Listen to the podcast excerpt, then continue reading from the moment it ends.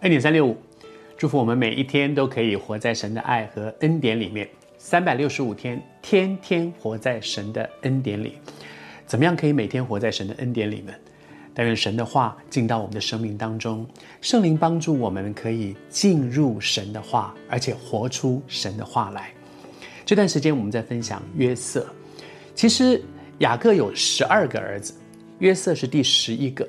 十二个儿子当中，为什么神特别使用这个人呢？神在他身上，我们说他是一个做梦的人，也是一个逐梦的人。神在他身上有一些很特别的工作。那么，为什么特别挑中他？上帝一点一点的塑造，花了很多的力气在他身上，让他成为一个合用的器皿，成为一个使别人得福的人。为什么呢？在世界上有一句话说：“我的我的态度决定我的高度。”哈，我的态度。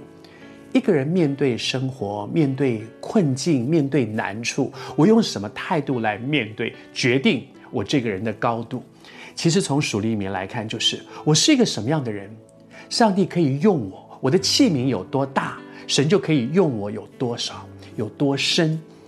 在啊，在雅各的这十二个儿子上身上呢，你看到，特别是留在他身边的这十一个儿子，那个时候，整个整个世界都在一个饥荒当中，埃及是这样，迦南地也是这样，但是面对饥荒这件事。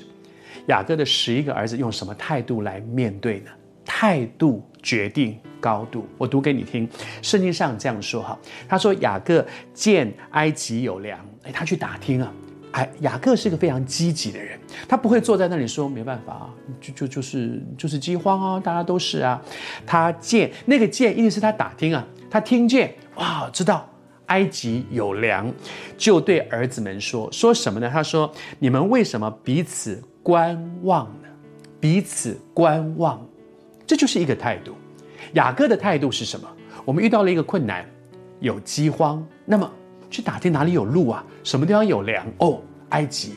而他的儿子们呢？埃及有粮哦，那然后呢？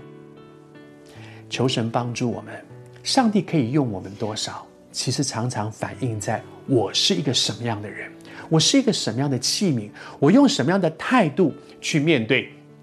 在生活，在侍奉，在各样的困境里面，但愿我们不是一个观望的人。嗯，我有什么办法？饥荒啊，又不是我造成的，天灾嘛，天灾又不是我造成的，天灾我有什么能力解决呢？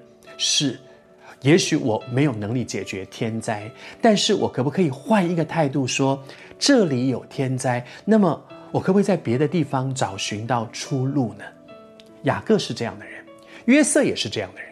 约瑟一路走来，遇到了许多的困境，但是他没有留在那个困境里面说：“我有什么办法呢？是哥哥们卖我的啊？我有什么办法呢？是波提乏的太太害我的啊？我有我有什么办法呢？是久正忘记我啊？不，他不停留在那里观望，说我有什么办法呢？你也正在面对一些困境吗？不要坐在那里说我有什么办法呢？把问题带到神的面前来。